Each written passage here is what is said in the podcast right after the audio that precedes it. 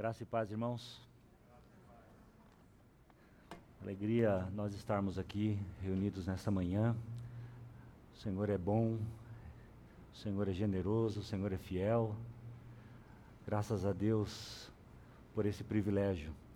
Hoje é o, fim, o primeiro final de semana do 2022, né? E as opiniões podem variar entre nós. Alguns podem achar que é só mais um dia, né? Passamos de ontem para hoje, digamos assim. Outros já gostam de trazer um significado mais profundo para o começo do ano. Independentemente de qual seja o seu caso, é sempre bom nós encontrarmos oportunidades para expressarmos a nossa gratidão ao Senhor.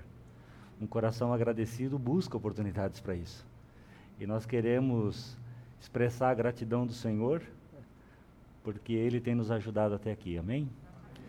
E é especialmente importante, né, irmãos, nós estarmos aqui nesse primeiro final de semana de 2022 pedindo para o Senhor que aquilo que vamos experimentar aqui nessa manhã seja de fato a tônica do ano inteiro para nós. E claro que por resto das nossas vidas, mas especialmente para esse ano, porque os dias são maus e o Senhor tem sustento para nos dar. Ele é o nosso sustento.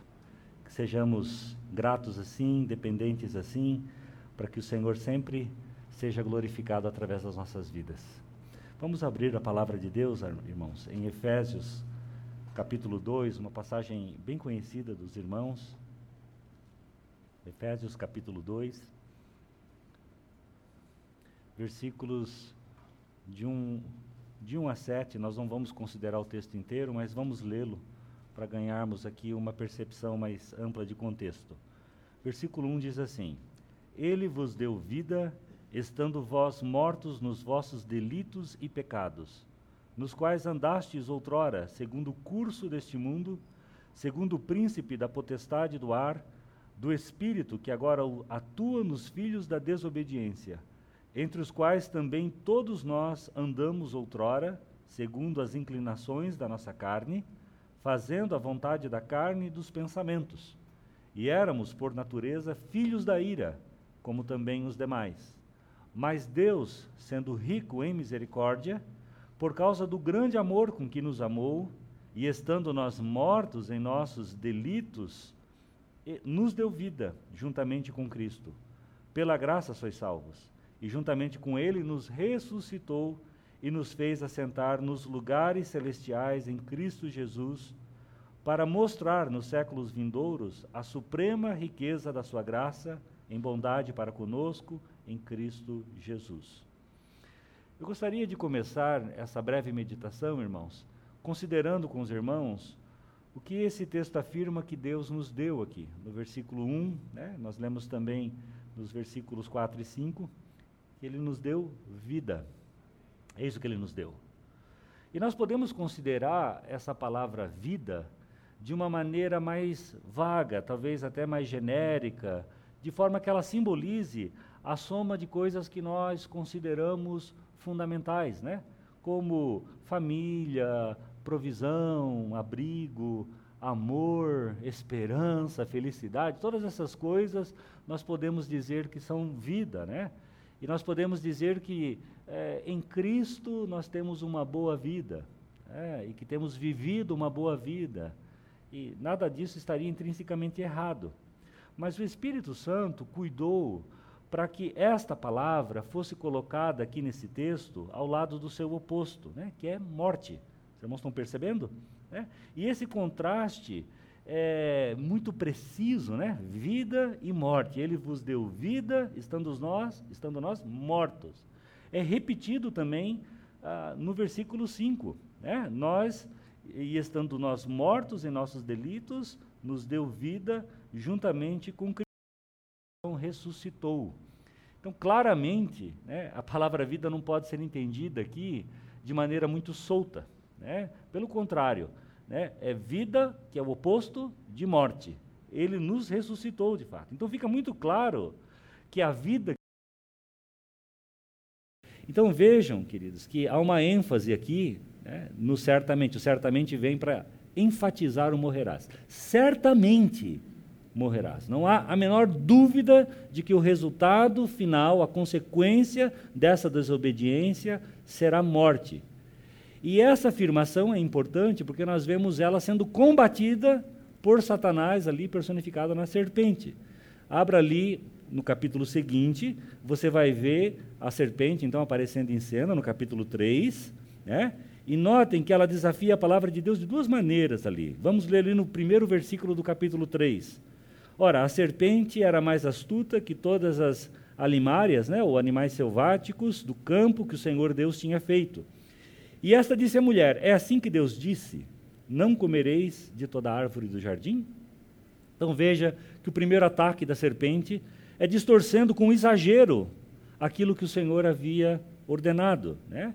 Ah, o Senhor havia falado para não comer de uma árvore, né? que é o que Eva, inclusive, vai replicar. Né? Ah, mas ela aparece dizendo, ele disse para não comer de nenhuma, não disse? É, ou seja, exagerando o mandamento do Senhor para que o Senhor ficasse mal, entre aspas, na, na, na, na foto, né? como um Deus irracional, fazendo pedidos ou dando ordens é, irreais, é, impraticáveis, ah, completamente desequilibrado, digamos assim. Então há um ataque aqui contra o caráter de Deus. E no versículo 2 nós vemos então que a mulher disse à serpente: Do fruto das árvores do jardim comeremos, mas do fruto da árvore que está no meio do jardim, disse Deus: Não comereis ele, nem a tocareis, para que não o quê? Morrais. Então o tema da morte está aqui. E o que, que a serpente replica? Então a serpente disse à mulher: Certamente não morrereis. Veja que o certamente é repetido. Né? Nós podemos fazer colocar lado a lado Deus dizendo: certamente morrereis, e a serpente dizendo: certamente não morrereis. Né? As duas coisas estão muito claramente relacionadas uma com a outra. Então, nós, os descendentes desse casal que caiu e certamente morreu, somos deixados com essa decisão, entre aspas, né, muito significativa para fazer. Afinal de contas, o que, que o pecado fez conosco, meus irmãos? O pecado nos inabilitou ou nos matou? Né? ah, morremos ou não morremos, afinal de contas? E esse é um debate teológico de séculos e séculos, né, que tem sido feito por aí. Né? Mas vejam que quando nós chegamos na carta de Paulo aos Romanos, ele revisita esse tema lá no capítulo 5, e no versículo 12, nós lemos assim: os irmãos não precisam abrir. O apóstolo Paulo diz assim: Pelo que, como por um homem entrou o pecado no mundo, e pelo pecado a morte, assim também a morte passou para todos os homens, por isso que todos pecaram. Então, claramente, no Novo Testamento, né, o Espírito vem e confirma: Deus estava falando a verdade. Certamente morrereis, e de fato, pela desobediência de um, a morte veio e essa morte passou para todos. Então, é, isso, se, se, isso tem uma implicação com, com essa pergunta do como, como pecadores nós somos capazes de nos ajudar? Nós somos capazes de salvar nós mesmos? Nós somos capazes de fazer algo para atrair ou contribuir com essa vivificação, com, esse, com essa passagem da morte para a vida? É? Claramente, no texto que nós lemos lá em Efésios, nós já vimos que precisamos de um Salvador. E Cristo é esse Salvador porque ele nos deu vida, estando nós mortos em delitos e pecados. Agora, é isso que o nosso Senhor faz. Né? Ele pega esses pecadores, mortos em delitos e pecados, e dá vida para eles. E nós podemos nos perguntar como isso acontece. E há um texto que eu considero ilustrativo para essa pergunta, que é o texto de João 11. Queria que os irmãos abrissem lá, porque é um texto bem ilustrativo e também bem conhecido dos irmãos, onde nós vemos lá a resposta para essa pergunta, né? De como que ele ressuscita um morto. Né? Que mensagem é essa que vivifica um morto? Então, vejam, vamos adiantar aqui, pegar os versículos mais adiantados, Lá no versículo 38 e 39 ah, de João capítulo 11, nós lemos assim: Jesus, pois, movendo-se outra vez muito em si mesmo, foi ao sepulcro e era uma caverna, e tinha uma pedra posta sobre ela. Disse Jesus: Tirai a pedra, irmã do defunto. Disse-lhe: Senhor, já cheira mal, porque já é de quatro dias. Irmãos, está muito claramente aqui estabelecido que nós estamos diante ah, de uma situação de morte, não é? Se você pegar aqui as palavras que aparecem nesses dois versículos, você vai ver sepulcro, não é? Defunto. É? E para que não haja qualquer margem de erro, é dito também que o cadáver já se encontrava em estado de decomposição. É? Então não tem. Irmãos, é, se, se Lázaro tivesse desmaiado, ou em coma, ou num estado qualquer aí, intermediário, ah, não estaria de, decompondo, né, irmãos? É, mas está decompondo. Está tá muito claro aqui que está morto. Não, tem, não temos dúvida quanto a isso. Versículo 40, disse-lhe Jesus: Não te hei dito que se creres verás a glória de Deus? Tiraram, pois, a pedra, e Jesus, levantando os olhos para o céu, disse: Pai, graças te dou por me haveres ouvido. Eu bem sei que sempre me ouves, mas eu disse isso por causa da multidão que está ao redor, para que creiam que tu me enviaste. E tendo dito isto, clamou com grande voz: Lázaro, vem para fora. Agora, irmãos, comando bem simples, né? Lázaro, vem para fora. Basicamente é isso que é dito para esse defunto. É, para o bem aqui do que nós queremos é, refletir nessa manhã, use um pouquinho a sua imaginação. Imagine se você recebesse a missão do Senhor de é, ocupar o lugar do nosso Senhor ali e falar, ó, vai lá e fala com o defunto e ele vai ressuscitar. Né? Você recebeu essa missão. Vou dizer o que, que eu o que, que eu tenderia a talvez pensar ou fazer ali naquele momento. Eu muito provavelmente é, faria mais perguntas sobre Lázaro, né? Quem que é essa pessoa, como ele viveu e tal, e quem sabe eu teria uma ideia de vamos vamos trazer a pessoa que ele mais amava, talvez a filha, a esposa, o pai, a mãe, o amigo, vamos trazer essa pessoa e vamos falar para essa pessoa falar, porque daí quando ele ouvir essa voz é, saudosa, essa voz conhecida, amada, quem sabe isso é, contribua de uma maneira especial. Né? Ou, ou, quem sabe, uma outra ideia. Vamos fazer o seguinte: qual que era o prato que ele mais gostava? Vamos preparar esse prato e vamos encher o ambiente com o perfume desse alimento. E quando ele sentir o cheiro desse churrasco né, no ambiente, então esse cheiro com certeza vai contribuir, porque ele vai falar: eu não vou ficar de fora dessa refeição, eu preciso comer isso também. Né? Ou ainda, vamos levá-lo para o seu lugar favorito aqui nas imediações. E quando a gente estiver lá diante daquela linda paisagem, a gente abre os olhos dele, quem sabe a visão dessa paisagem tem algum papel aí, contribua para que ele possa ressuscitar. Mas, irmãos, é claro que isso tudo é ridículo, porque nós sabemos perfeitamente que defuntos não ouvem, defuntos não sentem cheiro e defuntos não veem nada. Então não ia resolver nada. Mas quem de nós então diria somente sai para fora? Não parece assim uma coisa desproporcional diante do desafio? Sai para fora. Mas claramente, irmãos, a ênfase aqui não, na, não está nas palavras sendo ditas, está em quem as está dizendo. Quem as está? Essa é a diferença completa aqui. Ele está falando, né? E quando o Senhor fala, acontece. E aí vejam o versículo 44, que para mim é um versículo muito precioso. Nós lemos assim: E o defunto saiu, tendo as mãos e os pés ligados com faixas e o seu rosto envolto num lenço. Disse Jesus. Então Jesus está dizendo com esse com esse ser humano lá fora da caverna agora, né? Fora do sepulcro, o Senhor fala: desligai-o e deixai-o ir. Desligai-o e desenfaixem ele. Agora, os irmãos sabem, imagino eu, que uh, os judeus enfaixavam os seus defuntos como os egípcios também faziam, mas os egípcios usavam uma técnica diferente. Eles enfaixavam os membros separadamente. Então, eles enfaixavam os braços, o tronco, o outro braço, as pernas. E nós lembramos, né, acho que a maioria aqui de desenhos animados, a gente via as múmias né, egípcias caminhando assim, né, como um zumbi, né, com os braços e... Mas os judeus não enfaixavam seus defuntos dessa forma, eles enfaixavam como se fosse um rolo mesmo, né? É, com os braços paralelos ao corpo, com as pernas juntas e então eles não têm condição de se locomover como as múmias egípcias. Né? E aí vocês começam a perceber que algo muito sobrenatural acabou de acontecer aqui.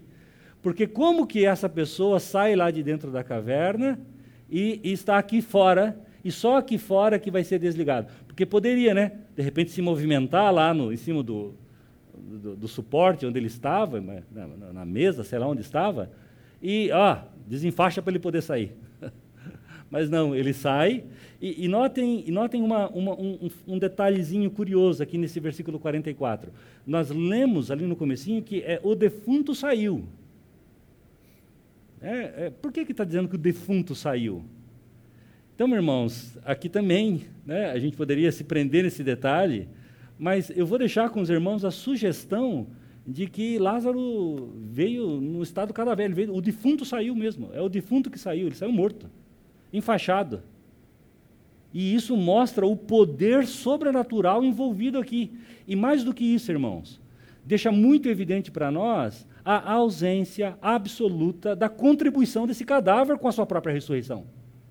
Ele não participou, ele não contribuiu com nada, ele simplesmente foi feito vivo e foi trazido para fora pelo poder da palavra de Deus.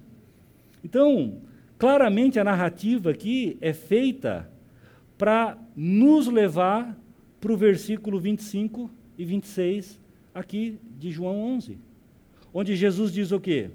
Eu sou a ressurreição e a vida. Quem crê em mim, ainda que esteja morto, viverá. E todo aquele que vive e crê em mim nunca morrerá.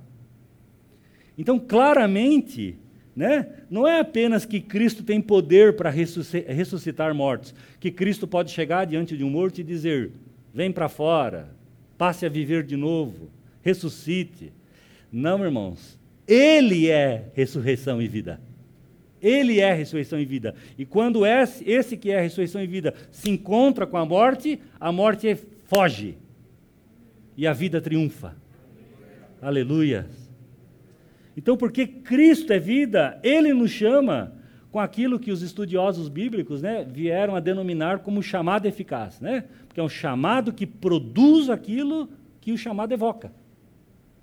É? Então, é o chamado que evoca e, ao mesmo tempo, dá poder para que aquilo que foi evocado possa acontecer. E tudo isso, irmãos, eu creio que nos leva para uma percepção singela e muito importante para nós aqui nessa manhã. Porque nos leva a ponderar que o Senhor, a, a, maneira, sobre a maneira como o Senhor nos amou. E nós percebemos que, eu acho que é uma percepção imediata que nós temos que ter diante dessas verdades.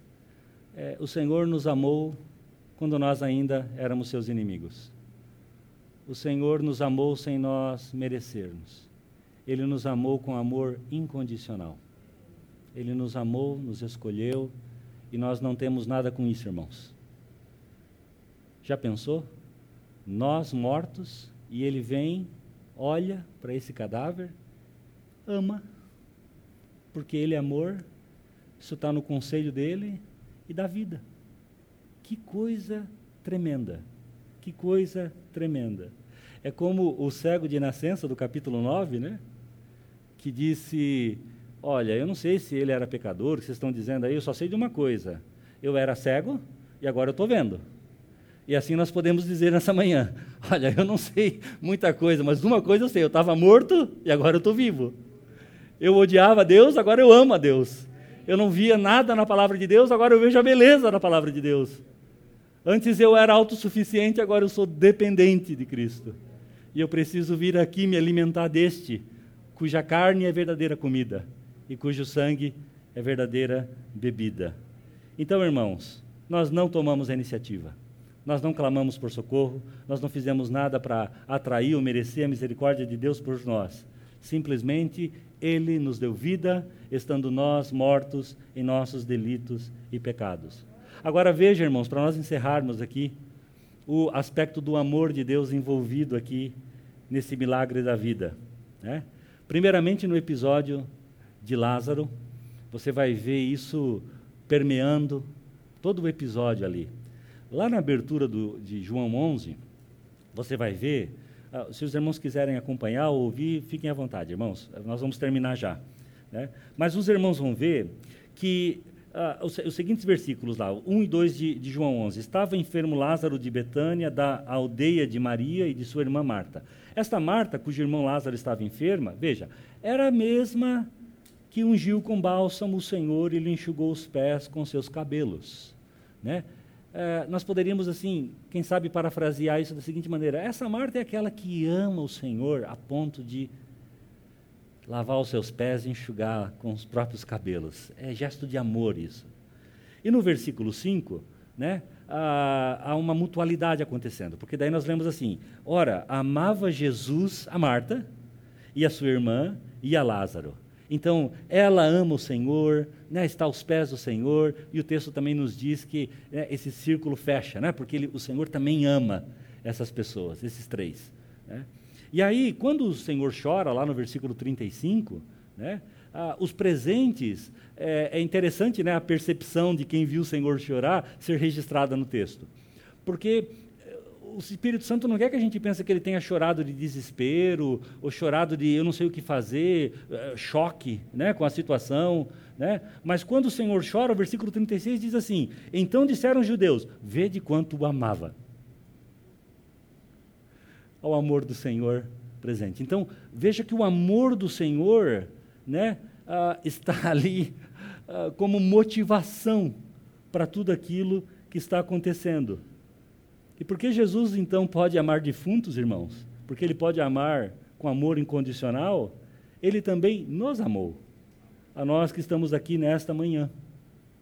E no texto que nós lemos aqui de Efésios, né, no versículo é, 4, diz assim: Mas Deus, sendo rico em misericórdia, por causa do grande amor com que nos amou, e estando nós mortos em nossos delitos, nos deu vida justamente com Cristo.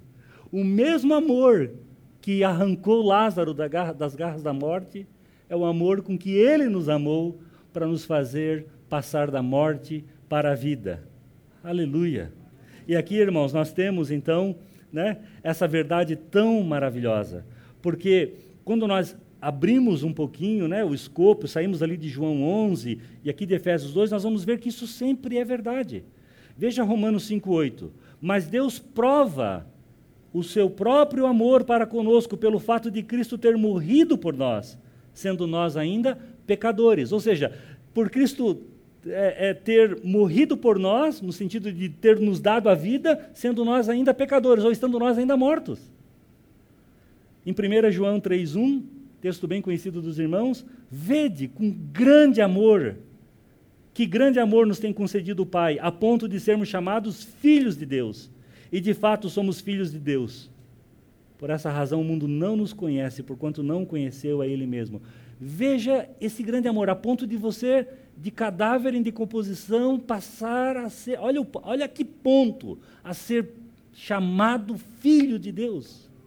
Filho de Deus. Oh, irmãos, se nós formos responder de acordo com tudo isso, nós temos que dizer: Senhor, eu te amo, mas porque tu me amaste primeiro. Tu me amaste primeiro, Senhor. E por isso, irmãos, que nós estamos nessa manhã aqui, né, como aqueles que o Senhor amou, como aqueles a quem o Senhor deu vida, para glória e honra do seu santo nome. Vou ler o último versículo para nós orarmos. É Romanos 5, 18. Pois assim como por uma só ofensa veio juízo sobre todos os homens para a condenação, assim também por um só ato de justiça veio a graça. E graça, irmão, se você merecer, destrói. Mérito é algo que destrói a graça de, de imediato, né? Veio a graça sobre todos os homens para a justificação que dá o quê, irmãos? Para a justificação que dá vida justificados, justificados e com vida. Esses somos nós aqui nessa manhã. Que nosso coração possa transbordar realmente de gratidão ao Senhor, de louvor ao seu nome, porque nós somos um milagre aqui, irmãos. Nós somos um milagre. E aqueles que o Pai deu para ele, ele não perderá. Amém? Senhor, nós te louvamos, Pai, te exaltamos por esta obra bendita do teu filho Jesus por nós. Senhor, nós olhamos para o nosso Cristo amado e vemos ele tão glorioso nessa manhã, tendo a glória de dar vida para aqueles que estão mortos. Senhor, certamente é isso que aconteceu conosco, Senhor. E nós não temos palavras, Senhor, para dizer o quanto somos agradecidos, porque tivemos vida, ganhamos vida, nossos olhos foram abertos, o véu do nosso entendimento foi rasgado, e nós estamos aqui, Senhor, contemplando a tua glória. Bendito seja o nome do Senhor. Pai, recebe o louvor da tua igreja nesta manhã. Recebe, Senhor, os gestos de gratidão, os cânticos de adoração Tu és digno, Senhor, digno de receber toda a honra e toda a glória. Por isso nós estamos aqui, Senhor. Recebe a nossa gratidão, recebe nosso louvor, recebe, Senhor, toda a nossa adoração. Bendito é o nome do Senhor. Aleluias.